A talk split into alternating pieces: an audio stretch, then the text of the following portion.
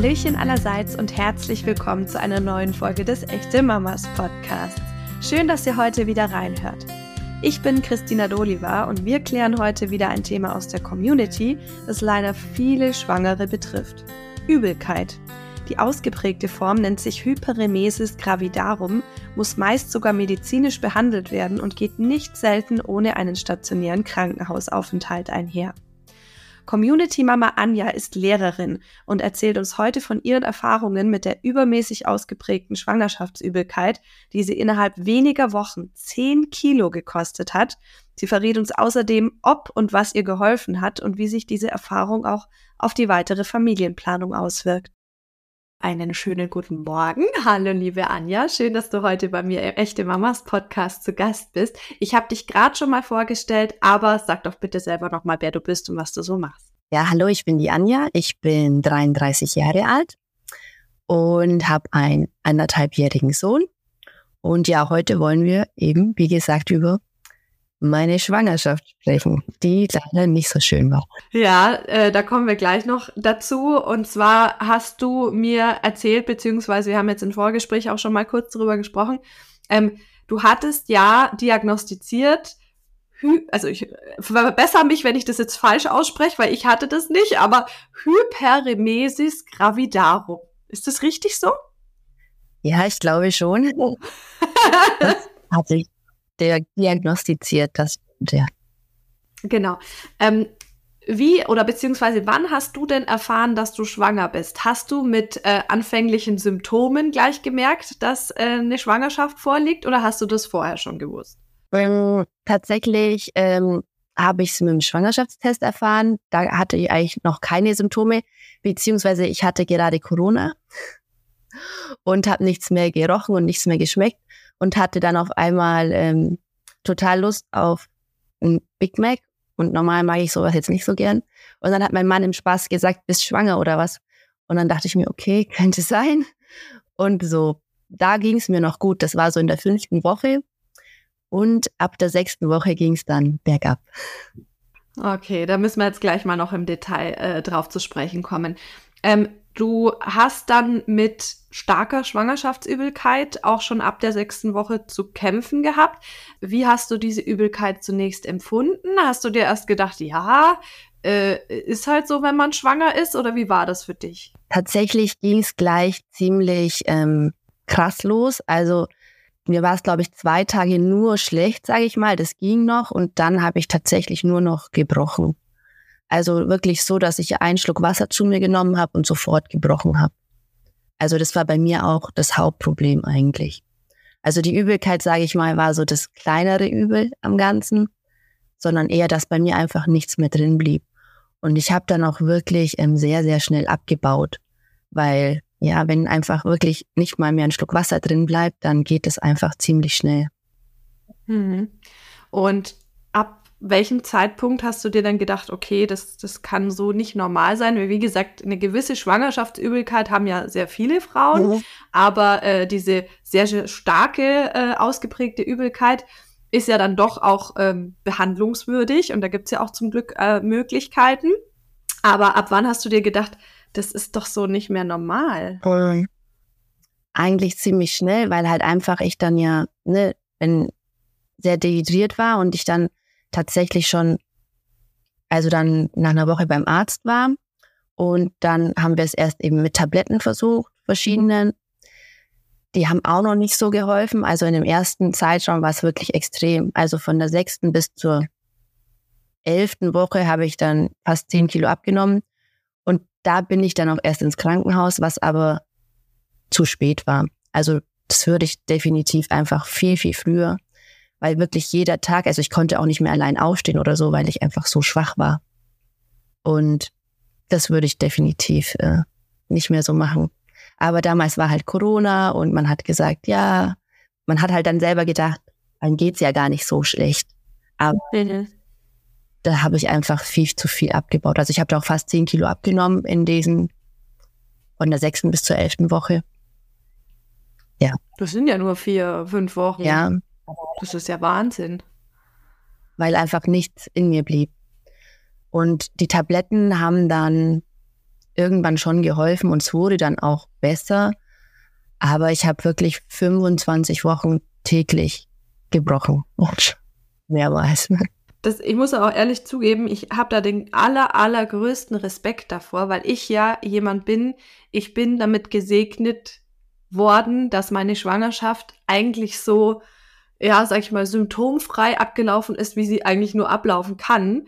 Also von Übelkeit kann man bei mir eigentlich nicht sprechen, weil ich hatte vielleicht drei, vier Tage, da war mir ein bisschen flau morgens im Magen, aber eher so, ja, ich, wenn ich jetzt was esse, dann ist wieder gut und es war dann auch so.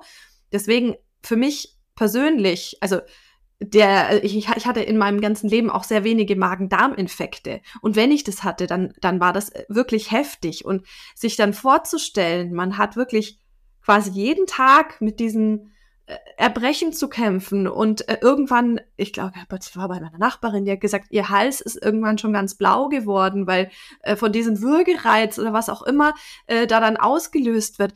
Das kann man sich nicht vorstellen. Und bist du dann auch manchmal, ähm, sage ich mal, Leuten begegnet oder Meinungen begegnet, die dann ja, irgendwie unsensibel waren und einfach gesagt haben, ja, du musst heute in der Früh irgendwas essen oder äh, mach doch mal das und das oder bist du da auf Verständnis gestoßen in deinem Umfeld?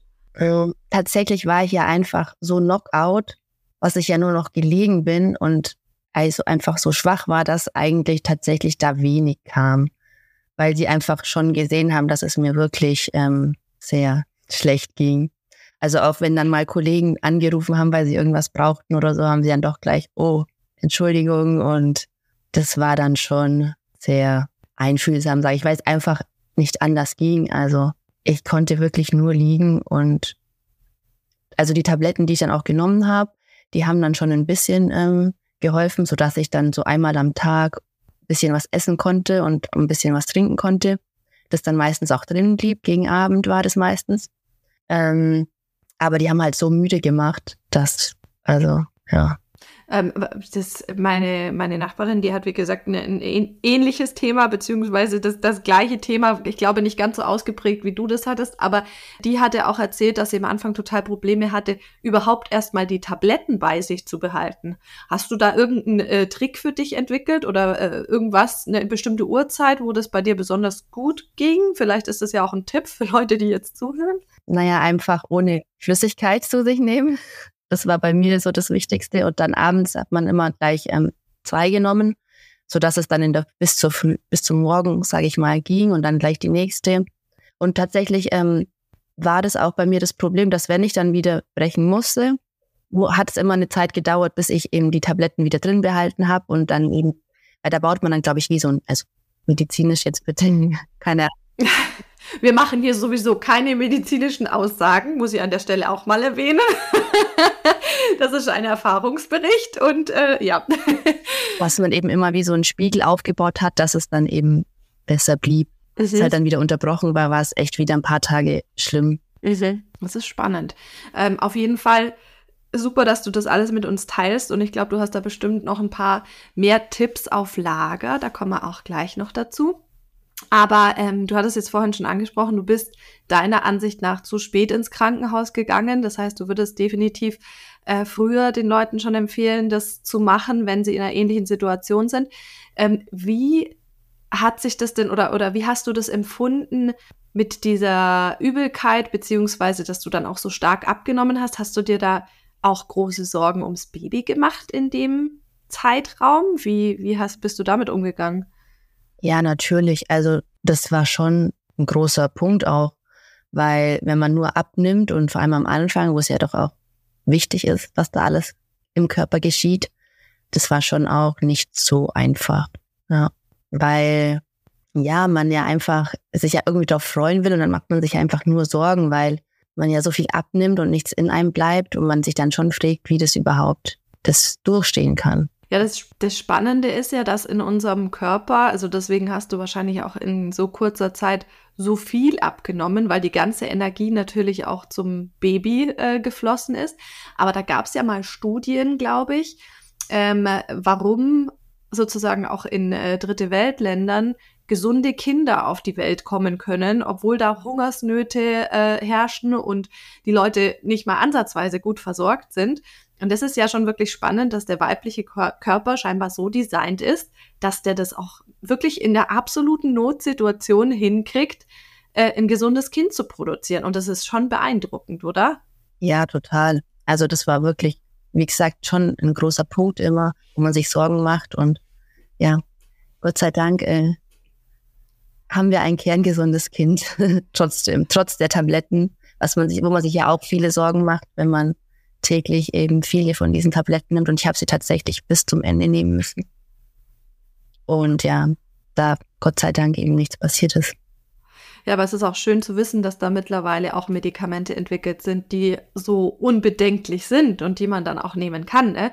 Also wenn man überlegt, dass sowas früher nicht gab und ja, das, da ist das teilweise wahrscheinlich ganz anders ausgegangen.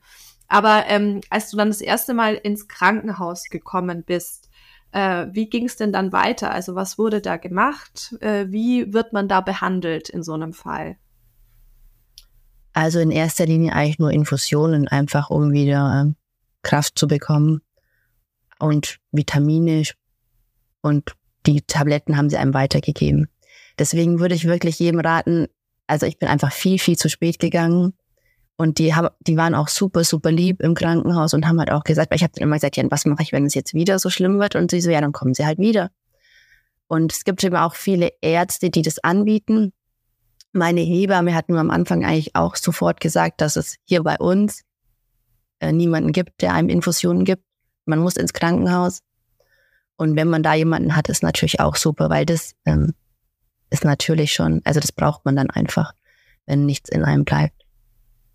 Also man könnte dann theoretisch, wenn man einen Arzt findet oder, oder Heilpraktiker, der so Infusionen, Vitamininfusionen, Aminosäure, was auch immer da gemacht wird, dann könnte man auch dorthin gehen und müsste nicht zwingend ins Krankenhaus, weil da wird nichts anderes gemacht als diese Infusion. Ja, genau. Also bei mir, also doch so Vitamine hat man schon auch bekommen, aber hauptsächlich halt Flüssigkeit. Und wie lange warst du dann da? Hm, ich glaube fünf Tage. Und du warst aber öfter da, ne? Nee, nee, eigentlich nur das eine Mal. Nur das eine Mal. Und dann ging es wieder. Genau. Aber ich hätte eigentlich früher schon gehen müssen, wahrscheinlich so zweimal oder dreimal. Und dann, die Tage haben einem schon gut getan, aber danach wurde es dann halt wieder schlimmer. Aber irgendwann haben dann halt doch ähm, die Tabletten besser gewirkt bei mir. Und ich habe dann auch noch was für meinen Magen ähm, genommen, sodass das einfach dann mit dem Brechen weniger wurde. Übelkeit hatte ich immer, aber ja, ich will jetzt nicht sagen, man gewöhnt sich dran, aber man kann sich ein bisschen ablenken. Aber bei mir war eben, wie gesagt, der Hauptgrund dieses Brechen. Auch später, wo es mir dann eben mal besser ging, so in der, ich sag mal, 30. Woche oder so, hab, wenn ich dann mal probiert habe, die Tabletten wegzulassen, ging es halt sofort wieder los mit dem Brechen. Deswegen. Und es ist ja auch so, also das äh, ist wahrscheinlich auch ein Thema, das man zuerst gar nicht so auf dem Schirm hat. Aber äh, was wichtig ist, ist auch mal zu thematisieren, beziehungsweise auch da mal drüber nachzudenken, ist natürlich, wenn man sich des Öfteren erbrechen muss, dann ist es ja auch ein Thema für die Zähne. Hast du da äh, mit deinem Zahnarzt äh, mal drüber gesprochen gehabt oder, oder wie, wie bist du da vorgegangen? Was sollte man da beachten? Ja, tatsächlich hatte ich ja danach dann Probleme. Also ich war währenddessen dann, wo es mir mal ein bisschen besser war, ging äh, beim Zahnarzt. Aber die meinten einfach, ich muss halt irgendwie hochhalten und weil erstens durch das Brechen und auch Zähneputzen war halt einfach schwierig, denn wenn ich in der Früh meine Zähne putzen wollte, musste ich natürlich mich sofort übergeben.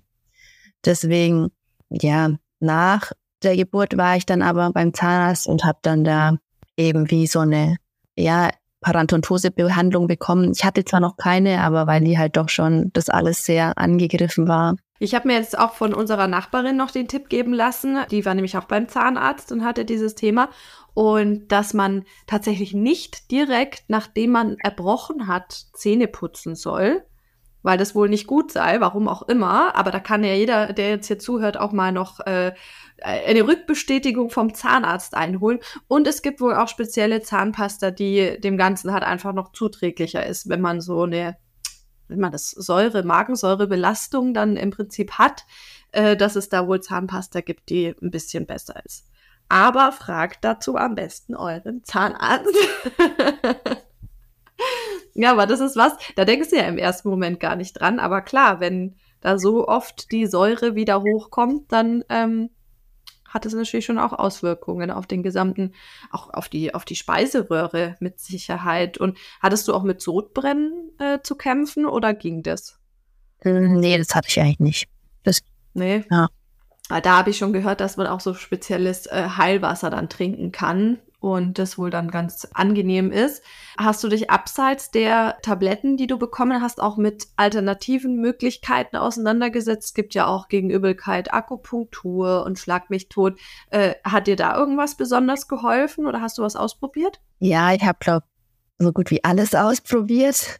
Aber bei mir hat tatsächlich das alles nicht geholfen. Also ich habe Akupunktur ausprobiert oder auch diese Akupressur-Armbänder oder im Krankenhaus, die meinten, man kann irgendwie so, ähm, die haben, ähm, was waren das, so ein ätherisches Öl oder so mit Mandarine ins Wasser. Das soll auch irgendwie helfen oder eben Ingwer und so weiter. Pfefferminz habe ich auch gehört, wenn man das schnüffelt. Aber das hat leider bei mir alles nicht geholfen. Ja, hast du dann ähm, während der Zeit kamen dann aus deinem Umfeld noch hier und da mal Tipps, äh, ungebetene, die ja, die dir sagen wollten, ja, mach, mach, doch mal so und so oder probier doch mal dies und jenes oder äh, hat sich das eigentlich in Grenzen gehalten? Mm, es hat sich schon in Grenzen gehalten, aber es gab schon mal jemand, wo meinte, ja, also es war aber eher lieb gemeint, so ja, probier mal das in der Früh aus oder das. Also also hat die nicht gestört. Oh, nee. Ja, ich meine, die, die Leute meinen es ja auch meistens nur gut, aber ich könnte mir schon vorstellen, wenn man dann zum hundertsten Mal hört, ja, isst doch was in der Früh oder äh, probier's doch mal mit äh, irgendwie Schonkost, ist ja auch äh, immer so eine Empfehlung, dass man dann irgendwie was leichteres essen soll. Und äh, wie gesagt, die, die Nachbarin von uns, die da betroffen ist, hat auch gesagt, es war völlig egal, was ich gegessen habe. Es hat eine Woche lang das super funktioniert und dann habe ich das gleiche am nächsten Tag gegessen und es war wieder alles ein Teufel. So ist es ja übrigens mit Kindern auch, ne? Das kannst du jetzt auch bestätigen. Eine Woche lang läuft was super gut und in der nächsten Woche funktioniert es gar nicht mehr. Und so ist es wahrscheinlich da auch anzusehen, oder? Boah, auf jeden Fall. Also das war bei mir auch egal. Was halt dann doch ein bisschen angenehmer war, wenn man einfach viel so Brei gegessen hat. Wenn man dann wieder brechen musste, war das angenehmer, sag ich mal. Ja, oder gut kauen, ne? Ja, einfach viel so Lustiges zu sich zu nehmen, ja. Ja, das ist schon der Wahnsinn, was der Körper da alles mitmacht. Eine ganz andere Frage. Du musst jetzt gar nicht drauf eingehen, wie eure weitere Familienplanung aussieht, aber so allgemein, wenn du jetzt an die Schwangerschaft zurückdenkst, wie würdest du denn grundsätzlich zu einer weiteren Schwangerschaft stehen, unabhängig davon, ob das in eurer Familienplanung so gedacht ist oder eben nicht? Wie, wie, wie sind deine Gefühle dazu nach der Erfahrung? Man sagt ja immer, ähm, es muss nicht nochmal kommen, die andere Schwangerschaft kann ganz anders verlaufen. Aber trotzdem, also ich für mich persönlich, wenn wir nochmal ein Kind wollen würden, bräuchten wir auf jeden Fall irgendein Backup, weil wir haben jetzt einen Sohn, der uns braucht. Und wenn ich halt wieder so Knockout wäre, äh, mein Mann kann ja dann auch nicht neun Monate zu Hause bleiben. Also da muss man sich, also ich mir dann schon irgendwie Gedanken machen, wie ich das stemmen könnte, falls es eben wieder so wäre. Klar, man sagt, jede Schwangerschaft ist anders, kann komplett anders laufen. Aber wenn man das halt schon mal hatte, dann, ja, keine Ahnung, macht man sich ja dann schon so Gedanken, was wäre, wenn es wieder so ist. Mhm. Aber ich merke gerade schon, das ist bei dir dann eher organisatorischer Natur und nicht, weil du sagst, boah, ich habe jetzt voll Angst vor dieser Erfahrung, das war so schlimm, ich will das auf gar keinen Fall nochmal durchmachen. Das ist es gar nicht, oder? Ja, man vergisst ja schon ein bisschen. ja, zum Glück, sonst wären wir alle längst ausgestorben, wenn wir das alles nicht vergessen würden. ja, es ist doch also schon sehr, sehr schwer für mich, äh, so das aktiv zu sagen, ja, nochmal, das mache ich nochmal durch. Also, weil es war halt schon wie abgeschottet vom Leben. So, ich habe immer gesagt, mein Leben hat einmal Pause gedrückt und das ist so an mir vorbeigezogen, die, okay, nicht ganz neun Monate, aber weil ab, es wurde ja schon, schon ein bisschen besser. Und ja, aber so ein halbes Jahr einfach Knockout sein, ist schon, ja, sich da aktiv nochmal für zu entscheiden. Aber ja, man versucht ja positiv zu denken und dann auch zu sagen, kann ja auch anders kommen. Und dann werden die Kleinen immer süßer und dann denkt man sich, oh, ja. noch so eins. Ach Gott. Also das war jetzt auf jeden Fall total äh, hilfreich, dass du da deine Erfahrungen mit uns geteilt hast.